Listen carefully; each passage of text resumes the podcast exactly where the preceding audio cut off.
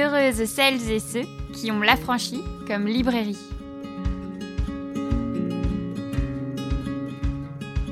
Bonsoir à toutes. Bonsoir Pauline. Bonsoir. Je suis ravie de te retrouver de nouveau à la librairie, puisqu'en effet, euh, vous avez dû le voir passer. Euh, Pauline était notre toute première rencontre euh, cette année, en septembre. Et euh, comme cela commence à être annoncé, peut-être notre dernière avant quelques semaines. Donc, on est ravis de vivre ce moment ensemble. Il m'a paru important, en effet, euh, de te proposer de revenir chez nous, suite euh, évidemment au succès euh, intergalactique de ton livre. Non, mais oui, on peut quand même le dire. Je pense que chaque homme dans cette galaxie s'est retourné d'un côté ou d'un autre en se disant Mon Dieu, mon Dieu, mon Dieu, on parle de moi. Donc, ce livre en question, c'est Moi les hommes, je les déteste, qui vient tout juste début octobre de reparaître au seuil mais qui était à l'origine édité chez nos amis du Monstrographe, donc euh, Martin Page et Colline Pierret, qui ont fait un super travail euh, et qui ont été envahis de commandes et donc qui ont passé euh, le, le colis au seuil. Comment vas-tu aujourd'hui Après un mois, parce que c'est ça quasiment, Ouais. c'est ça, ça fait un mois plus tard. Donc ça va être chouette pour moi en tout cas de, de voir un peu comment tout a évolué, mais comment s'est passé ce mois avec cette nouvelle édition et, euh, et, et oui, ce, ce succès quand même euh, dingue. Certes. Euh, je vais bien, merci. Effectivement, c'était pas trop prévu que ça se passe comme ça. Donc, quand j'étais venue la première fois, c'était en cours d'être. De devenir n'importe quoi. Voilà, c'est officiellement n'importe quoi. Et c'est euh, à la fois euh, super cool. Je suis hyper contente que ce livre, que. Voilà, ce petit livre, comme je dis toujours, euh, touche plein de gens. Même si ça vient aussi avec son lot de désagréments. voilà, comme par exemple être à côté d'Éric Zemmour sur une couverture. J'avoue, Très peu agréable. ça, oui, oui. ça va. Oui, parce que pour euh, remettre dans son contexte, euh, ton livre qui en effet euh, a été remarqué avant tout par son titre, Oui, parce qu'il faut quand même le dire que beaucoup des, des, des personnes qu'on appellera les trolls, je trouvais que c'était le mot le plus parfait en fait pour les, les nommer, euh, se sont arrêtés en fait à cette couverture euh, et te sont royalement tombés dessus, on peut le dire. Oui, on peut le dire, oui. C'est- C'est d'une tristesse. en fait, c'est c'est trop dommage parce que c'est un titre que moi j'ai que j'ai écrit pour, euh, enfin, en rigolant. Enfin, voilà, on l'a choisi en se disant ah c'est c'est marrant, ça va les faire rager, mais en fait à ce point-là, euh, c'est de pas euh, nécessaire. Faudrait peut-être, euh, tu vois, en- enclencher une certaine réflexion et par exemple ouvrir un livre. C'est Mm. quand même pas très compliqué. Donc, C'est.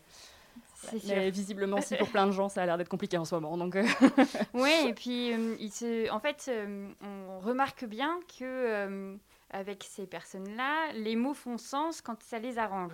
C'est-à-dire que on, nous, pour l'avoir dit et l'avoir redit euh, maintes et maintes fois, on est pour euh, nommer les choses, les font exister. hein. c'est vraiment le- la base. Et donc, euh, inventons des mots, féminisons les mots. Enfin, on est pour toute cette- cette vague-là. Et on voit bien que ça pose problème pour énormément de personnes que qu'on commence à nommer en fait nos combats, qu'on prenne de la place, qu'on devienne visible euh, par nos métiers, par, euh, dans, dans, l'écriture, etc. Et pour autant, on dérange quand on fait ça. Et là, directement, en fait, euh, ils passent pas à côté en fait de ton titre et ils en font toute une esclandre incroyable jusqu'à prôner la censure. Bon, après cette personne, je pense. Enfin, a dû se cacher parce que c'est pas possible. De, il a complètement fait l'opposé en Mhm. fait de ce qu'il espérait, qui Mhm. était celle de la censure de ton livre, puisque euh, au moment en fait de sa, son intervention, euh, vous êtes passé en 24 heures à euh, quelque chose comme euh, euh, 250 commandes à euh, 2000. euh, je sais Oui. pas où vous vous êtes arrêté avec le monstrographe on d'ailleurs. s'est arrêté à 2500. 2500 commandes. Donc bon. Pour le coup, il, a, il leur a donné toute la visibilité euh, Oui. possible. Est-ce que tu as des visibilités sur le, le seuil? Comment ça c'est parce que enfin j'ai l'impression vraiment que les ventes continuent aussi fortement en fait. euh, Oui, ça, je, ça, ça se vend bien. Je suis contente. Je- voilà. C'est cool, Alice Coffin et moi, on est au coude à coude dans le classement. Plaisir. C'est quand même- oui, c'est ça. J'ai vu d'ailleurs que tu y allais intervenir avec elle. Oui, que c'est trop bien. Félicitations, bah oui, ça va être un beau moment. Pour revenir à cette histoire de mots, euh, on en avait parlé la première fois, mais c'est vrai que le déteste euh, ne passe pas du tout, en fait. C'est surtout cette notion-là de la haine des hommes. Ouais. Et c'est marrant parce que c'est euh, c'est un mot que qui pour moi n'est pas oui, il y a de la détestation, c'est fort, mais j'aurais pu dire moi les hommes je les hais ou moi les hommes je veux les exterminer. Et c'est pas ce que j'ai fait. et pour moi, c'était le, le, même déteste que euh, je, euh, je déteste me lever le matin, je déteste le capitalisme, je, je déteste les brocolis. J'aime bien les brocolis. et, euh, et, pour moi, c'était pas si fort que ça en fait. C'était un peu sous le, le un, un ras-le-bol, mais sans haine et sans violence, parce que c'est pas ce que je suis. C'est pas, je suis pas contre ce genre d'idée, mais c'est pas moi en fait. Et c'est moi, les hommes, je les déteste. Moi, je, du coup, là, après deux mois, là, je, je pense que je suis arrivée au constat que peu importe euh, le titre, le, et donc peu importe le contenu, vu que ces personnes qui sont contre ce titre n'ont pas lu le contenu, ce qui les dérange, c'est l'idée en fait. Donc peu importe comment elle aurait été nommée, euh, ça aurait posé problème, puisque le problème, c'est que j'ai et que nous ayons euh, cette idée-là, mhm. qui euh, a l'air de vraiment leur faire peur et les provoquer chez eux des réactions extrêmes, je trouve. Mais c'est sûr, et c'est là où enfin, le questionnement enfin, reste quand même super actif. Enfin, il faut mm. quand même, enfin, faut, faut, pas laisser passer ça, je trouve. C'est-à-dire que entre toi et le génie lesbien d'Alice Coffin, on a quand même une réaction surdimensionné mhm. de haine et de violence, euh, notamment sur les réseaux sociaux, mais aussi dans la presse. Mhm. Parce que j'ai vu passer, je regardais un petit peu euh, cette semaine les nouveaux articles que tu avais pu avoir ou qu'elle a pu avoir, et on se retrouve quand même face à des choses, mais enfin inexplicables de violence. Et tout ça parce que au final, ni l'une ni l'autre, vous ne prôner la destruction des hommes. Enfin, je veux dire, vous n'êtes pas Valérie Solanas qui voulait complètement exterminer l'espèce homme. On n'en est pas là, pas du tout. Mhm. Vous, enfin, vous demandez juste le droit, euh, ou vous le prenez tout simplement même, euh, ce droit de ne pas être en... Enfin, de ne pas les aimer et de ne pas avoir envie d'être avec eux et de plutôt, en fait, vous créer une vie à votre image et donc pas à se forcer à être en leur compagnie. Mhm. Est-ce que c'est parce que euh, l'idée qu'une femme puisse aller vers des, cette, radicalité-là, parce que vu la violence qu'il nous renvoie, enfin on peut parler de, radicalité, euh, est-ce que c'est parce qu'on a peu d'exemples ou, qu'on a peu parlé en fait de femmes radicales que tu penses qu'on arrive à un moment comme ça où on est au paroxysme pour eux de l'inentendable, de l'inlisable Ouais, je pense que euh, c'est le euh, ça fait 2-3 ans que, qu'il y a cette nouvelle vague de femmes qui disent, euh, plus, qui arrivent à faire entendre plus frontalement euh, ce qu'elles vivent et ce qu'elles ressentent. Et que peut-être, moi je m'en étais pas rendu compte et je le réalise pas encore trop, que cette idée-là, elle est, elle est à l'aboutissement d'un, d'une pensée qui, voilà, qui me précède largement. Hein. Euh, mais qui parvient à arriver sur le devant de la scène. Et ça, les hommes, ils n'étaient pas prêts parce que sinon, ils auraient préparé leur contre-offensive avant. Et euh, on n'aurait pas entendu ça, je pense. Et ça, ça crée de la, la, un, un, rejet, mais qui est vraiment pour moi euh, lié à une, une, espèce de peur de qu'est-ce, que ça, qu'est-ce qui peut se passer si cette pensée-là se répand comme une traînée de poudre et que, et que les femmes se reconnaissent entre elles comme étant des femmes qui veulent plus avoir affaire aux hommes. Il y a il y, a une, y a une violence qui est pas proportionnelle à nos propos, mais proportionnelle à eux ce qu'ils craignent, en fait, je mm. pense. Et, euh, et ben, c'est dommage, parce que ça va pas marcher, je pense, comme, euh, comme tactique. Ça, ça me semble mal barré. C'est-à-dire que, en fait, ça montre bien. Après, si on, on, on prend le tout dans sa. Enfin, tout ce sujet sur sa globalité, au moins enfin, je, me dis toujours, on leur fait peur. Il y a une, Avec cette euh, pensée-là, ils sont dans la crainte, dans la peur, mais aussi parce qu'on on commence à avoir une sacrée force mhm. et que euh, c'est pas une personne par-ci par-là. Ils peuvent pas, et je reviens toujours là-dessus, mais Scum Manifesto de Valérie Solanes pourrait être hyper intéressant à lire euh, si vous vous intéressez de près à la misandrie. et de voir comment aussi tout ce livre-là et ses propos ont pu être mis sous couvert de folie, d'hystérie évidemment. Mais là, en fait, vous n'êtes pas isolé. C'est-à-dire qu'on est quand même face à un, mouvement féministe qui est de plus en plus marqué en ce sens, euh, même si euh, tous les livres n'ont pas cette thématique-là. Euh, mais pour autant, en fait, le, j'ai quand même l'impression qu'on peut parler d'une force féministe dont on parle beaucoup plus qu'avant. Mhm. évidemment, il y a eu l'effet de mode, etc. Enfin, on a pu voir en fait comment les féminismes sont rentrés un petit peu dans la vie courante. Euh, mais euh, est-ce que tu sens vraiment que tu es accompagnée euh, en fait par cette force féministe ou tu as aussi parfois l'impression d'être très seule en fait ou avec Alice Coffin, ce qui est déjà mhm. génial, mais j'avoue, elle me non, je, je suis hyper contente parce que c'est un texte que j'ai écrit euh, bah, toute seule, les gens en général écrivent tout seuls, euh, et, euh, et, que je, je, pense que j'avais écrit pour moi et pour mes 3-4 copines en me disant il va y avoir 250 personnes qui vont lire ce truc, donc voilà, on s'en fout. Et en fait, on s'en fout pas du tout, et ça c'est trop cool. Et quand il y a eu cette histoire de demande de retrait du livre, j'ai été instantanément soutenue par plein de, plein de personnalités et plein de femmes euh, comme vous et moi, euh, sur les réseaux sociaux notamment. Et je pense que. Et ça, et ça continue, en fait. Euh, et ça, c'est hyper précieux. Parce qu'effectivement, je pense qu'on est à ce moment un peu charnière où si on n'est pas solidaire, on, va perdre de l'énergie, on va perdre de l'espoir, de la combativité. Parce que ce qui, ce qui nous arrive dans la tronche en tant que féministe est hyper violent.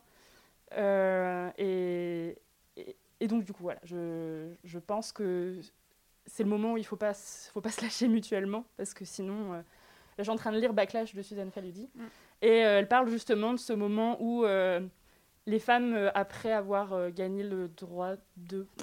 Quel droit pourri ont-elles gagné Je ne sais plus. le droit de vote ou un truc comme ça. elles, les organisations de femmes se sont un peu délitées. Les femmes qui, qui avaient porté ce mouvement-là ont, ont un peu retourné leur veste et que des femmes continuaient de vivre le patriarcat et se disaient seules alors qu'elles étaient des milliers. Et voilà, donc j'ai un peu, j'ai un peu peur qu'on se laisse abattre et qu'on, mais en même temps, je pense que on a peut-être plus de force et plus de, encore plus d'arguments et encore mm. plus de d'énergie et de d'inclusivité qui fait qu'on, j'espère, qu'on va pas se, lâcher maintenant et que ça va être euh, la révolution. S'il vous plaît. Mais c'est sûr que hum, dans le mouvement, euh, en tout cas dans ce qu'ils appellent la génération, euh, ou la quatrième, je crois, génération des féministes, euh, là, les gros points forts, c'est que les, les, on soit dans une convergence des luttes. Mmh. J'aime beaucoup cette idée-là, qu'en fait, on se retrouve dans les féminismes à défendre énormément d'autres thématiques, d'autres abus, d'autres minorités, d'autres, etc et que quand on sent que un des mouvements, une des branches en fait est affaiblie, ben, les autres apportent mm. leur soutien. Et ça doit être assez perturbant de se dire que tu reçois autant d'horreur par les mêmes réseaux que tu reçois autant d'amour. Oui. Au final, parce que grâce aux réseaux sociaux, et c'est indéniable, Instagram notamment, qui... Alors, je, ne sais pas, mais j'ai quand même l'impression qu'Instagram a une force beaucoup plus euh, importante que Facebook maintenant. Mm-hmm ça a permis à un nombre de femmes incroyables en fait de connecter aux différents réseaux, aux différentes pages, à pouvoir communiquer. Enfin, nous, on l'a vu euh, rien que là pendant le confinement, on a découvert une clientèle euh, euh, et des femmes hyper motivées de partout. En fait, on s'est dit mais comment vous êtes tombés chez nous? C'était génial et ça aide en fait la circulation des idées, on a euh, évidemment tous ces livres qui sont édités, ces maisons d'édition qui créent des collections, c'est euh, certains médias qui font un super boulot, de, et notamment dans les podcasts, etc. Et en même temps, c'est là aussi où tu aurais envie juste de couper et de ne plus jamais aller lire en fait une des, lignes. En fait, tu es au début de tes publications, c'est ton premier livre euh, édité dans une maison d'édition.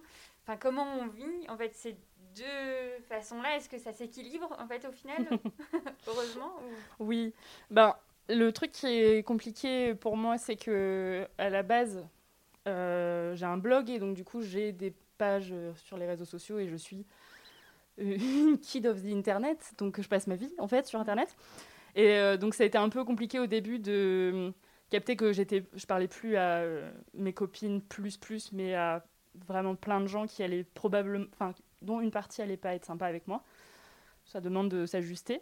Parce que moi, j'aime, enfin, je sais pas, je suis gentille, je voudrais que les gens soient gentils, mais en fait, non, non, c'est compliqué. Et en fait, il y a vraiment ce truc quand euh, tu reçois une vague de haine sur les réseaux sociaux, mais c'est que c'est aussi ta manière de te connecter avec plein de gens avec qui tu échanges, c'est de, se dire, euh, est-ce que le bénéfice que j'y vais pour aller voir euh, les messages de soutien va faire le poids par rapport au fait que chaque message de haine me donne envie un petit peu d'aller me terrer sous, sous des tonnes de gravats. Donc euh, maintenant, oui, ça va mieux. c'est cool. Au début, c'était un peu, euh, un, peu, un peu moins cool et j'ai coupé. T'es obligé quand même de, dire. Euh, j'ai l'impression d'être vraiment une addict, tu, sais, j'étais obligée de mettre mon téléphone dans une autre pièce, mais oui, c'est vrai, c'est ce que j'ai fait. C'est aussi pas juste de devoir arrêter de faire ce que tu fais dans la vie, de devoir arrêter de montrer ton travail et de devoir arrêter de parler parce que euh, tu risques euh, de te prendre euh, des insultes, etc. C'est un peu le, combat enfin, tu perds encore un combat et j'en parlais avec des journalistes belges qui s'appellent Myriam Leroy et, et Florence Hainaut qui sont en train de réaliser un documentaire sur le cyberharcèlement et elles me disaient que elles, avaient eu l'impression d'avoir enfin, elles n'avaient pas eu l'impression, elles avaient disparu en fait de ces espaces internet-là, tellement c'était violent ce qu'elles prenaient et qu'elles pouvaient plus. Et euh, je comprends, et évidemment, euh, vu ce qu'elles prennent, je comprends. Mais moi, j'avais pas envie non plus d'être déjà de devoir fermer mes comptes et tout, parce que en fait, ben non. Pourquoi c'est à moi de me taire et de me cacher, alors que c'est les gens qui sont horribles avec moi et qui devraient se cacher carrément quoi. Donc voilà, Internet. Bah, c'est comme dans la vraie vie, mais en pire. oui, et en même temps, dans la vraie vie, est-ce que, enfin, est-ce que vraiment tu as, alors, dans la vraie vie, j'entends euh, dans les espaces de rencontres, etc. Euh, est-ce que vraiment les hommes se permettent Non. Non, c'est ce qui. Non. Enfin, je voulais pas. Euh, parce que ça tombe, j'aurais pu être surprise, mais j'ai l'impression que, et c'est bien tout le problème que ce soit dans les médias mhm. ou dans les réseaux sociaux, c'est qu'il y a cette impunité de dire euh, que de toute façon, euh, ils, peuvent absolument faire ce qu'ils veulent. Mhm. Euh, tandis que dans la vraie vie, ben, en fait, on a une, généralement un comportement, une réaction, et que ça rejoint, encore une fois, une sorte de peut-être peur égale lâcheté, en mhm. fait, d'oser aussi porter. alors, si vous ne l'aviez pas compris, aujourd'hui, on n'est pas hyper sympathique avec les hommes, d'accord hein D'habitude, on essaye de, j'essaye de cadencer mes propos, mais là, euh, on a dit qu'on y allait, hein que c'était euh, moi les hommes, je les déteste. Donc, les lâches qui n'osent pas euh, t'aborder. Après, d'une certaine manière, tant mieux parce que on se retrouve sinon dans la situation d'Alice Coffin qui a quand même un système euh, mhm. de protection autour d'elle, etc. Est-ce que des personnes, euh, des, chercheurs, des psychologues, euh, des psychiatres, des enfin, psychanalystes, est-ce que des personnes t'ont approché en fait pour te, pour, te poser ces questions-là, non pas pour t'accompagner, mais en tout cas pour qui sont curieux en fait d'aller comprendre les réactions des hommes face à ces publications-là? Euh, je, non, pas moi pas personnellement. Mm. Non, non. Euh, je pense que c'est un des, une des thématiques qui, qui, sera abordée dans le documentaire justement qui est en train d'être euh, d'être réalisé, dans lequel il y aura plein de femmes trop cool, et où on est en train de se dire en fait les femmes trop cool se font beaucoup trop souvent harceler en ligne, c'est quand même gênant. Mais il n'y a pas que les hommes qui se permettent d'être injurieux et d'être violents. Quand on est sur Internet, on a une on oublie assez souvent qu'on parle à des êtres humains derrière qui ont aussi un cœur et un cerveau et que c'est compliqué, etc. Euh, du coup, euh, moi, comme j'ai mon blog depuis 5 ans, euh, des gens qui disent pas bonjour, pas merci, qui se permettent de juger alors que ça n'a jamais été demandé. Voilà. Donc en fait, je pense que la, lâcheté des hommes de la vie physique, elle, est, elle est protectrice pour nous, du coup, tant mieux. pas très envie de les voir là. les hommes violents. Euh. Euh, mais euh, oui, on se permet tout sur Internet. Hein, c'est malheureusement, c'est hyper. c'est aussi dans les, dans les critiques c'est légitime de critiquer un travail, et je parle pas forcément que de mon livre. Hein. Est-ce que c'est vraiment nécessaire d'y mettre de l'agressivité, de la, de, des insultes, etc. Ben non, pas, non, voilà, j'ai répondu à la question. voilà, on se, permet plein de choses sur Internet qu'on devrait peut-être euh, se dire, effectivement, si je voyais cette personne dans la vraie vie, est-ce que je lui sauterais au visage comme ça? Mm. Non. Ah oui, totalement. Mais je suis de ce fait très curieuse de ce documentaire, je pense qu'il va pouvoir aussi accompagner... Euh, pas mal ces questionnements euh, sur euh, bah, comment on fait face en fait à une vague comme ça et, et, qu'est-ce que ça qu'est-ce que ça veut dire en fait mhm. aussi de se permettre d'être aussi violent sur euh, les internets tandis que dans la vraie vie ils ne l'ont pas lu ils ne l'ont pas enfin ils ne le diraient pas et ils ont peut-être même jamais eu des propos aussi forts euh, auprès de leur entourage, etc. Mhm. J'avais eu envie de te demander de faire une petite lecture oui. pour qu'on puisse entendre ta langue et euh, de quoi on parlait vraiment, parce que depuis tout à l'heure, on dit bien que beaucoup de gens ne l'ont pas lu, non, beaucoup d'hommes ne l'ont pas lu. je pense qu'on commence à avoir fait pas mal de femmes l'ont lu. oui. Et donc, euh, voilà, si ça t'ennuie pas, ce serait un petit cadeau super sympathique. La Franchie Podcast, la librairie chez vous. Allez, je me lance, je vous avoue. Moi, les hommes, je les déteste. Tous, vraiment? Mais oui, tous. Par défaut, je les tiens très bas dans mon estime. C'est rigolo parce que je n'ai apparemment aucune légitimité à détester les hommes. J'ai quand même choisi d'en épouser un, et à ce jour, je suis bien obligée d'admettre que je l'aime beaucoup. Ça ne m'empêche pas de me demander pourquoi les hommes sont ce qu'ils sont. Des êtres violents, égoïstes, paresseux et lâches. Et pourquoi on serait obligé, en tant que femme, d'accepter avec grâce ses défauts, que dis-je, c'est tard, alors même que les hommes nous frappent, nous violent et nous tuent. Boys will be boys. Les filles, elles, deviendront des femmes et apprendront à faire avec, parce qu'il n'y a pas d'échappatoire à la vision étriquée de nos destins, dans la boule de cristal du patriarcat. Allez, on est bien capable de supporter leurs petits travers. De toute manière, on n'a pas le choix. Quel genre de femmes sommes-nous si nous nous soustrayons au regard des hommes? Au choix, des mal baisées, des lesbiennes ou bien des hystériques. Outre le fait qu'elle décrédibilise la cause des femmes, il paraît que la misandrie est très difficile à vivre pour les hommes. Une violence insoutenable qui à ce jour totalise l'intolérable forfait d'exactement zéro mort et zéro blessé. Il paraît qu'avec toutes ces conneries féministes, MeToo et tout ça, il est difficile d'être un homme de nos jours. Ils ne savent plus comment draguer, comment prendre l'ascenseur avec leurs collègues, comment faire des blagues. Qu'ont-ils encore le droit de dire et de faire? Tant d'angoisses existentielles pour lesquelles je n'arrive pas à ressentir beaucoup d'empathie. Tout le temps qu'ils passent à pleurnicher sur leur sort de pauvres mecs persécutés, ils esquivent habilement leur devoir, celui d'être un peu moins des purs produits du patriarcat. Étrangement, les hommes ne sont pas nombreux à se demander pourquoi les féministes les détestent autant ils constateraient bien vite que les chiffres sont accablants. Non, ils sont trop occupés à nous expliquer que eux ne sont pas comme ça, que ce n'est pas très bien de faire des généralités. Et surtout qu'en se les mettant à dos avec nos ménards trash, on ne risque pas de les voir nous rejoindre et nous aider dans notre lutte. Comme si on ne pouvait pas mener notre lutte sans eux, comme si ce n'était pas ce qu'on faisait depuis des années, et comme si, quand ils s'invitaient dans nos rangs ou partageaient nos combats, ils ne prenaient pas toute la place en parlant plus fort que nous, et parfois même en nous violentant au passage. Hey vous êtes à la franchie? Mais c'est vrai que, en fait, une fois que tu dis ça, mais je ne comprends même pas comment on peut aller à l'encontre, en fait, de ce que tu dis. Mais dans la mesure où, en fait, c'est très clair, c'est exactement ça. Enfin, en tout cas, toutes les femmes, j'ai l'impression, euh, évidemment ici, dans ton livre, et tu le dis, euh, tu parles de l'homme comme euh, la construction culturelle, mhm. ce que la société a fait des hommes, tout comme ce que la société a fait des femmes. Et je pense que c'est important de le spécifier dans la mesure où on n'est pas là à dire Jean-Michel, tu es une ordure. Mais quand même, hein. Jean-Michel, tu es une ordure. Mais c'est vrai. c'est vrai que ça fait rebondir sur une autre rencontre qu'on a vécue ici où les Jean-Michel, euh, oui, ne pas de bonnes personnes apparemment. Mais enfin, bref, euh, Gérard ou Bruno ou, ou n'importe qui, c'est plutôt, voilà, on parle du groupe homme. Et c'est hyper, euh, je trouve, enfin là c'est l'entrée de ton livre de fait, et donc tu, tu, tout de suite tu mets les pieds dans le plat en disant j'ai épousé un homme, je l'aime, mais c'est pas pour autant en fait que je ne déteste pas les hommes. Et j'ai l'impression que c'est beaucoup ce qu'on t'a reproché. Mhm. En fait, pas que ça aurait été plus facile parce qu'on voit bien qu'Alice Coffin euh, vit quelque chose de, de, très difficile euh, aussi, mais euh, on te reproche en fait d'aimer un homme. Oui.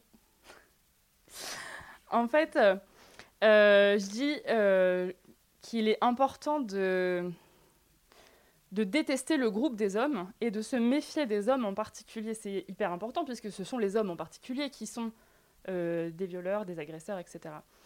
Euh, moi, ce qu'on me reproche, mais en même temps j'en parle aussi dans mon livre, euh, c'est de faire un tous les hommes sont des ordures sauf le mien. Et non, c'est pas ce que je fais non plus, mais ça, ça regarde pas l'intégralité de la planète non plus. ce que je fais avec mon mari et comment on vit notre relation, etc. je pense qu'il y a vraiment ce euh, voilà, les, gens me disent euh, Ah, mais tu détestes ton père, euh, ah, mais tu détestes tes frères. bah, je déteste la partie d'eux qui sont des hommes et qui font des blagues sexistes. Mon, mon, père, encore hier, m'en a fait une, j'étais genre Mais t'es sérieux? Je veux dire, au bout d'un moment, il va falloir quand même cesser en ma présence, en général, mais surtout en ma présence. Oui, je, déteste la virilité en fait, donc on peut pas. je, je, peux très bien avoir beaucoup d'affection pour quelqu'un qui se trouve être un homme, c'est pas sa faute. Euh, parce que parce qu'il fait des efforts, même si c'est pas suffisant, parce que euh, je me sens euh, respectée en tant que personne à ses côtés, etc. sans oublier que la plupart des travers qu'il a sont dus à cette virilité qui est hyper compliquée à déconstruire, qui est jamais totalement déconstruite et que et qui pose un, un vrai problème de fond. Et ça, c'est pas le c'est pas sa faute, mais en même temps, c'est à lui de travailler là-dessus. Et c'est une partie que j'avais trouvé très intéressante aussi dans ton livre, de dire euh, qu'en fait tu fais un travail en fait supplémentaire, tu lui fais lire des choses, tu en parles avec lui, mhm. et donc c'est toute la force en fait pédago pédagogique en fait que toutes les féministes mhm. ont envers leur entourage, de toujours euh, expliquer les choses pour pas brusquer, d'apprendre à leur parler. Moi je me souviens que ça a été euh, mon deuxième gros point fort dans les féminismes, c'était d'apprendre à comprendre les masculinités pour pouvoir me faire entendre. Mhm. Et quand on prend du recul, je me dis mais j'ai quand même passé un an à comprendre en fait, à ne lire que sur les hommes, juste pour savoir me faire comprendre d'eux, et pour ne pas en fait me disputer avec tous les hommes de mon entourage. Et je me dis mais quel temps passer à ça? Là où c'est appréciable dans ton livre, c'est qu'à un moment donné, tu dis et en fait, je vais pas passer ma vie à ça non plus. Mhm. C'est-à-dire que moi, j'ai lancé des pistes à une période où ça me semblait utile et où j'avais le temps et où j'avais l'envie. Mais au bout d'un moment, en fait, euh, tu vas pas le prendre non plus par la main forever, hein, n'est-ce pas euh, Tout comme on va pas tout le faire parce que on est épuisé après de mhm. ça et que c'est toute l'énergie qu'on ne met pas dans en fait le, la pensée, la réflexion, continuer euh, nos combats, euh, élaborer nos stratégies, etc. Mhm. Et, et, je trouvais que c'était hyper intéressant parce que ça veut dire que dans son, ton livre, tu es vraiment dans quelque chose de très carré. Et tu laisses pas la porte, ah mais venez donc me parler et je vais vous expliquer pourquoi on vous déteste. en fait, débrouillez-vous avec ça, en fait. Et gérez votre propre mal-être à ce titre. Ça me fait trop rire parce que j'ai reçu genre deux ou trois messages de mecs qui étaient genre J'ai pas lu ton livre, mais tu peux m'expliquer? Non. ça, ce sera 12 euros, en fait, s'il te plaît, merci. Euh, euh, en fait, euh, moi, comment dire si j'ai fait ce travail de pédagogie, évidemment, ça m'a coûté et ça, a, été énergivore pour moi, etc. Parce que c'est toujours des débats qu'on n'a pas envie d'avoir, en fait. c'est parce que j'étais aussi en construction. Et du coup, je, comprends et euh, je suis 100% d'accord avec euh, les féministes aguerries, entre guillemets, peu importe l'âge qu'elles ont, euh, qui ont déjà leur socle solide de connaissances et qui n'ont pas envie de faire cette pédagogie parce qu'elles, elles ont dépassé ce stade. Elles n'ont pas besoin de remâcher. Il y a un truc qui est assez cool dans le débat, c'est qu'on voilà, on, se, on s'entraîne, on teste ses arguments, etc. Ça, ça, peut être formateur quand c'est dans un cadre, etc., où on ne va pas se, on va pas se faire manger, tout simplement.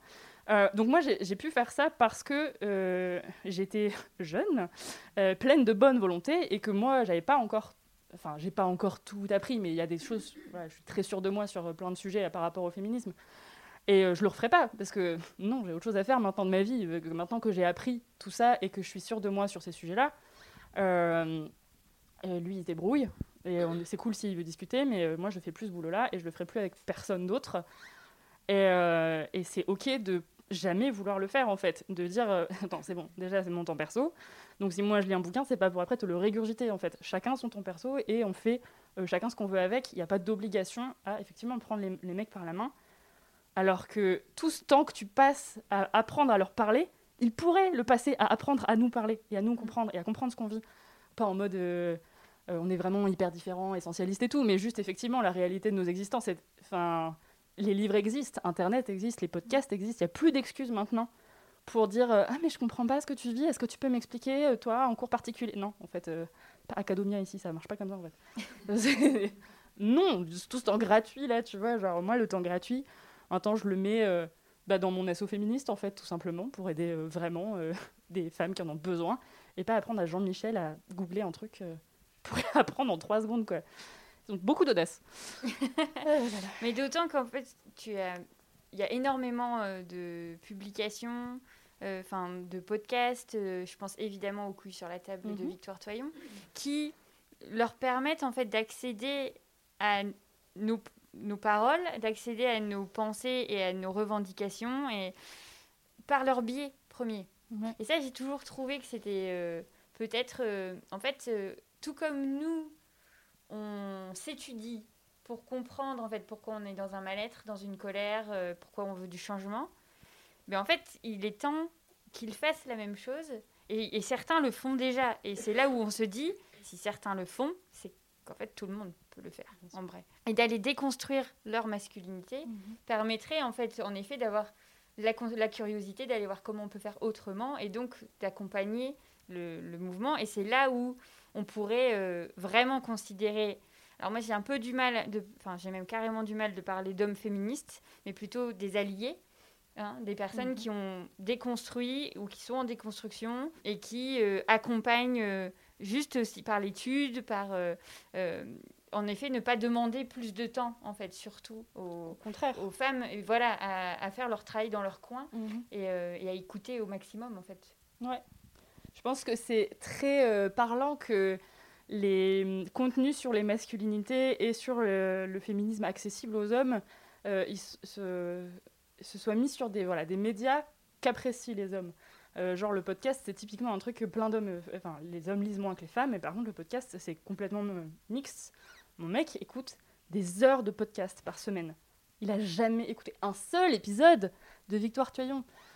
Euh, est-ce que je l'ai un peu mauvaise euh, Et moi, je me suis toujours refusée à, écouter parce que euh, c'est très bien ce qu'elle fait et c'est super, etc. Mais en fait, moi, je sais déjà, hein, d'une certaine manière, si j'ai envie de me renseigner sur un sujet en particulier, oui, je vais m'y pencher, mais c'est pas à moi d'apprendre tout ça. Et le fait que les hommes qui lisent, les hommes qui écoutent des podcasts, qui regardent des émissions, n'aillent pas vers ces contenus-là, c'est la preuve que soit ils en ont rien à foutre, que soit ils sont vraiment mais de mauvaise foi en fait, euh, genre euh, ou enfin voilà, d'une paresse euh, incroyable dans le sens où si tu veux participer à un mouvement positif dans une société qui en a gravement besoin, pourquoi t'attends qu'on vienne te servir la soupe? Ça ça marche pas comme ça en fait.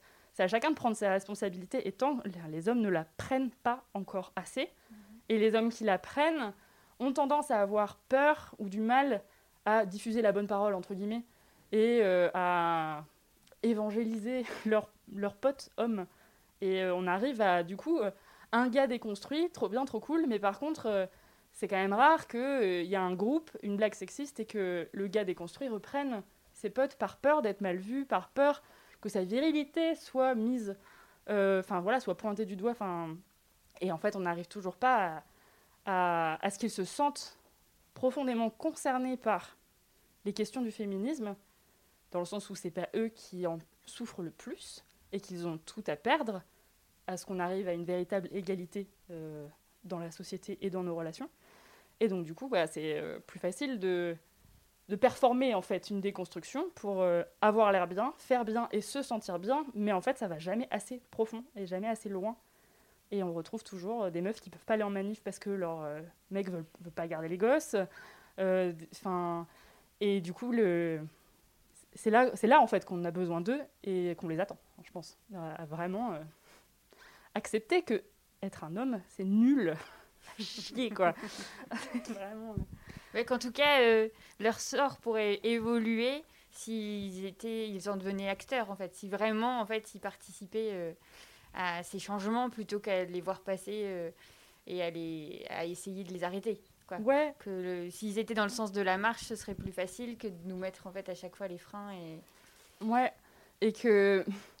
Mais que aussi, le. Ouais, ça va être dur pour eux. Ouais, ça va être inconfortable. euh, euh, ils vont perdre euh, des privilèges, ils vont perdre euh, de l'estime des gens qui- qu'on leur donne comme ça gratos. euh, mais en même temps, euh, devenir une meilleure personne, ça passe par ça, en fait. Euh, donc, euh, indépendamment de être un homme ou une femme, moi, je, me dis qu'on on devrait tous essayer d'être la meilleure personne possible envers les autres. C'est quand même important. Et le fait d'être un homme euh, donne pas envie, en fait, de faire ce travail-là, de s'améliorer soi, alors que nous, on est constamment en train d'essayer d'être plus sympa, d'être plus conciliant, d'avoir un meilleur impact, etc. Et ouais, ça va, c'est très inconfortable, je veux bien le croire, parce que ben, moi, en tant que meuf blanche, euh, c'est inconfortable des fois d'être confrontée euh, au fait que, bah, du fait que je suis blanche, j'ai des privilèges, j'ai des machins, il faut que je me remette en question et que je déconstruise des trucs et que je laisse la parole. Voilà. Sauf que si, voilà, si on reste chacune et chacun, euh,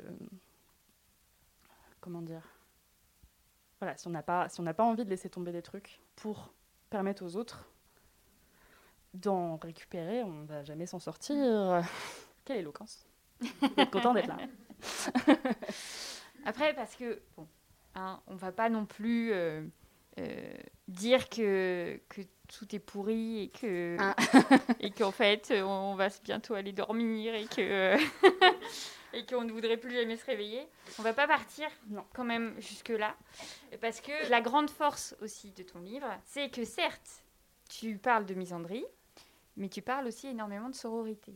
Et puisque euh, on a bien compris en fait que euh, tu ne passerais pas une minute de plus en fait euh, à porter de l'attention aux hommes, et ben tu as choisi de tout donner aux femmes, à toi et aux femmes. Yes. Les deux sont hyper importants.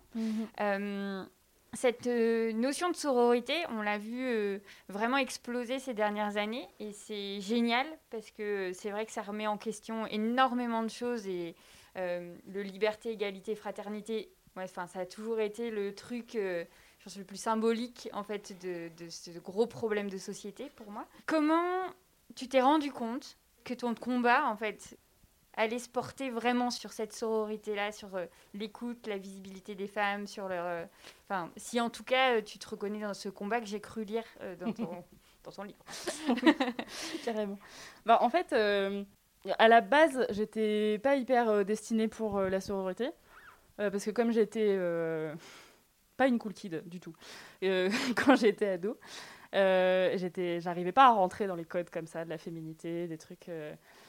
et du coup, comme je voulais voilà, me, sentir mieux, je disais, ah, bah, les, meufs, les meufs qui se maquillent, trop superficiel quoi. Moi, je préfère lire des livres. Comme si c'était mutuellement exclusif. Et en fait, euh, c'est en, en devenant féministe, euh, en, captant qu'en en fait, on vit toute la même chose, peu importe la couche de maquillage qu'on a ou pas sur le visage.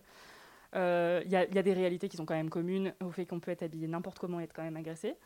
Ça m'a fait un peu prendre conscience que ce que je pensais était ridicule et était extrêmement la misogynie intériorisée. Et que, en fait, j'étais jamais mieux qu'entourée avec- de mes copines, en fait, euh, qui étaient toutes différentes, qui me ressemblaient, qui n'étaient pas voilà, des clones de moi, qui n'étaient pas des hommes, et qui euh, m'acceptaient comme j'étais, et, euh, et qui m'apportaient du soutien, etc. Enfin, moi, j'ai vraiment cette, ce- cet amour pour le gang de meufs, en fait, que, que j'ai eu à plusieurs âges de ma vie, et que j'ai encore aujourd'hui, et... et, que j'ai par exemple, enfin tu vois, du coup pour lier les deux dans, dans mon asso où on est, euh, on est des meufs hyper différentes, pas toujours d'accord, mais en fait on bosse dans le même sens et euh, individuellement aussi, euh, pas uniquement politiquement, on, s'accepte, on est dans le soutien moral, etc. Et en fait c'est un truc que j'ai jamais, jamais vécu avec des hommes. Genre, j'ai pas de et, que les hommes ne vivent d'ailleurs pas vraiment entre eux parce que leur gang de mecs ne ressemble pas à nos gangs de meufs. Il y a une profondeur émotionnelle qui est très euh, précieuse dans les, regroupements de, femmes. Et euh, je pense que la sororité c'est ce, cette manière de dire on est euh, ouais on n'est pas pareil et mais en même temps c'est important qu'on soit ensemble dans les moments cool et dans les moments pas cool et dans les moments politiques, et dans les moments intimes, parce que, parce que sinon on est toute seule en fait, puisque les hommes servent à rien. Donc euh, moi j'ai écrit ce bouquin en pensant à toutes mes copines euh, qui euh, sont lesbiennes, sont célibataires, sont en couple avec des hommes, et des fois on se retrouve, on fait genre mais pourquoi on a fait ça? Vraiment et, à toutes les meufs, genre incroyablement talentueuses et hyper pertinentes, hyper intéressantes dans l'art, dans les médias, etc., et qui sont hyper rejetées, alors que ce qu'elles ont à apporter est tellement plus intéressant que les propos de, des hommes blancs de 50 ans qui pullulent euh, partout. Donc voilà, c'est un peu genre vive les meufs. Je suis d'accord.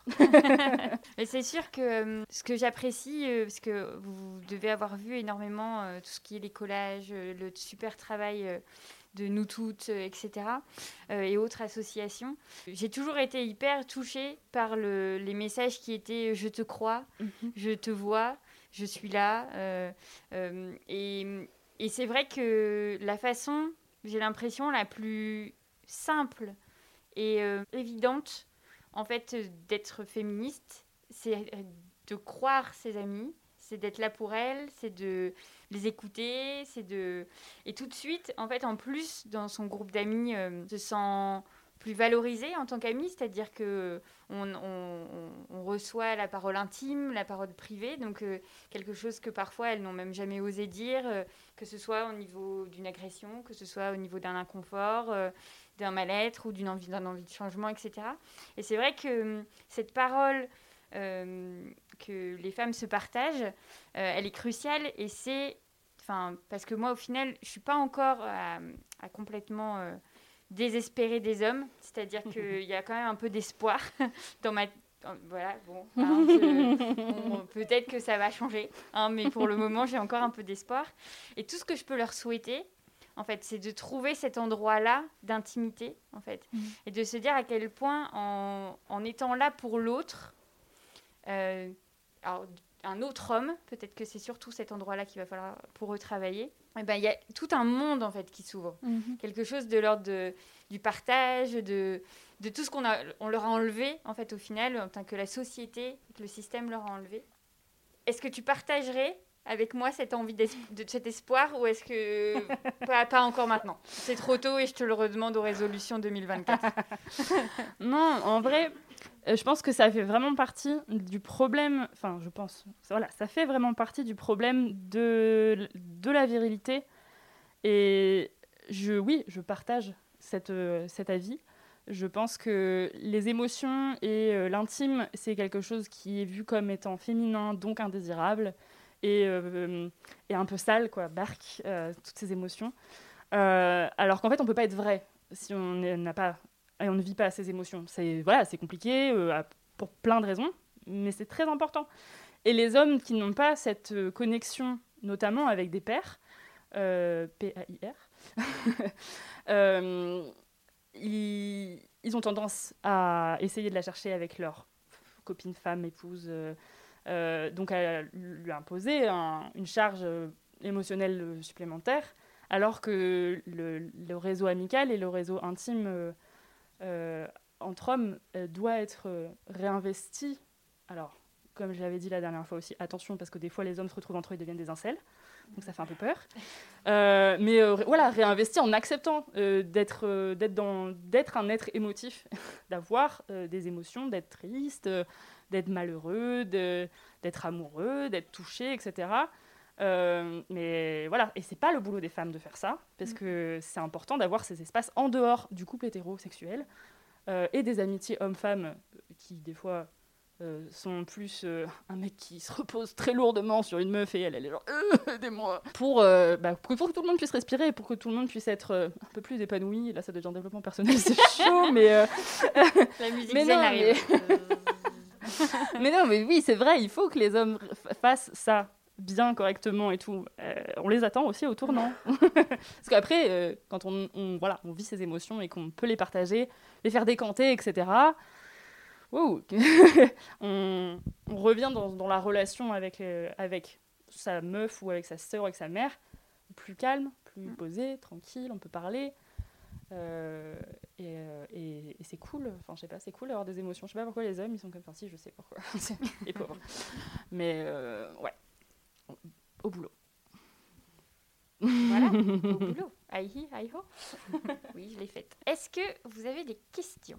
Moi, je voulais demander si euh, tout, ce, tout ce succès, ça t'avait euh, encouragé à euh, écrire plus ou au contraire un peu freiné en mode oh là là, j'ai pas assez réfléchi parce que je pensais que j'allais m'adresser à 250 personnes et en fait, il y en a beaucoup plus qui lisent. Et, et j'ai pensé à ça surtout parce que la fin, je l'ai trouvée hyper inspirante. Et euh, sur tout le côté sororité, j'avais carrément envie d'en lire plus. Du coup, c'est aussi un petit encouragement. Trop bien, merci. Voilà, peut-être euh, peut euh, moi les femmes, je les aime, je sais pas, mais voilà, c'est une longue question pour pas dire grand-chose. pas du tout, pas du tout, merci. effectivement, si j'avais su que ce bouquin allait connaître ce destin, euh, je l'aurais pas écrit de la même manière. Peut-être que je l'aurais pas écrit du tout, donc peut-être que c'est dommage. Euh. Mais en tout cas, moi, mon but dans la vie, mon ambition personnelle, euh, c'est d'écrire plein de bouquins. Donc, euh, là, je suis juste en train de me dire, bon, va falloir euh, me préparer, parce que là, par exemple, j'écris un livre sur l'avortement, et j'avais pas capté en me disant, hey, j'écrirais bien un livre sur l'avortement, que ça allait être chaud, parce que je suis dans mon monde, moi, je suis tranquille. Si, si, ça va être super chaud. Mais maintenant, je le sais, donc c'est cool. et, et, comme je suis plus euh, une inconnue avec 250 lecteurs, je l'écrirai autrement et je ferai plus attention à plein de choses. Euh, et donc, euh, non, je continuerai à écrire avec plaisir sur les femmes. Trop bien. une autre intervention? Oui. Alors, c'est pas vraiment une question, mais bon, c'est un livre très chouette et je partage la plupart des points de vue, mais c'est quand même présenté dans un spectre très binaire des genres et, euh, et bah, savoir où pourrait être la place des personnes non binaires, des femmes trans dans cette lutte. Et ça, il n'y avait pas de question. si, si, je, j'entends. Euh, effectivement, euh, je suis. comment dire? Je me suis adressée comme le font trop de gens, et effectivement, c'est quelque chose qui devrait changer. Euh, adressé à euh, l'immense majorité. Et c'est pas cool, c'est sûr. Euh, je me suis aussi adressée, enfin, je veux dire, j'ai décidé d'aborder le sujet de la manière dont moi je la connaissais, dans, dans la limite de temps que j'avais et dans la limite de place que j'avais, mais c'est nul de dire ça. C'est un peu genre, j'avais pas la place de parler. De... C'est pas vraiment ça. C'est surtout que je me sentais pas à l'aise. Euh, de parler de choses que je connaissais pas. Euh, genre, je parle pas du tout non plus euh, de, du fait que c'est possible d'être lesbienne. oui, c'est possible d'être lesbienne, soyez-le si vous le voulez. parce que je ne connais pas ces réalités-là et, et que hum, je préfère. mais ça, c'est moi à l'époque. Donc, c'est moi quand j'étais pas quelqu'un de connu, entre guillemets. Porter la voix des gens qui en parlent, en fait. C'est ce que j'essaie de faire euh, avec mon blog, mon Instagram, même si ça n'a pas vraiment de sens de dire ça là maintenant, euh, parce que les gens ne connaissent pas mon blog et mon Instagram.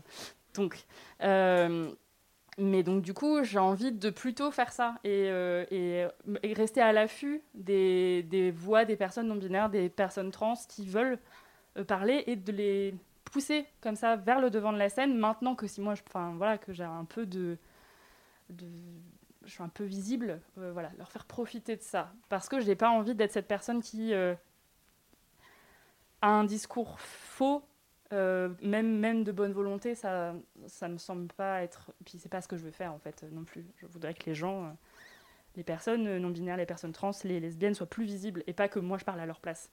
mais effectivement, c'est un, un, angle mort du livre que, qui est regrettable je te l'accorde. je sais pas si je t'ai répondu. Non, mais est-ce que. voilà. Merci beaucoup. Merci. C'était fabuleux. Merci à toutes euh, pour cette soirée. Il est 19h58. On est nickel. Bonne soirée et à bientôt à la franchise alors. Merci Pauline.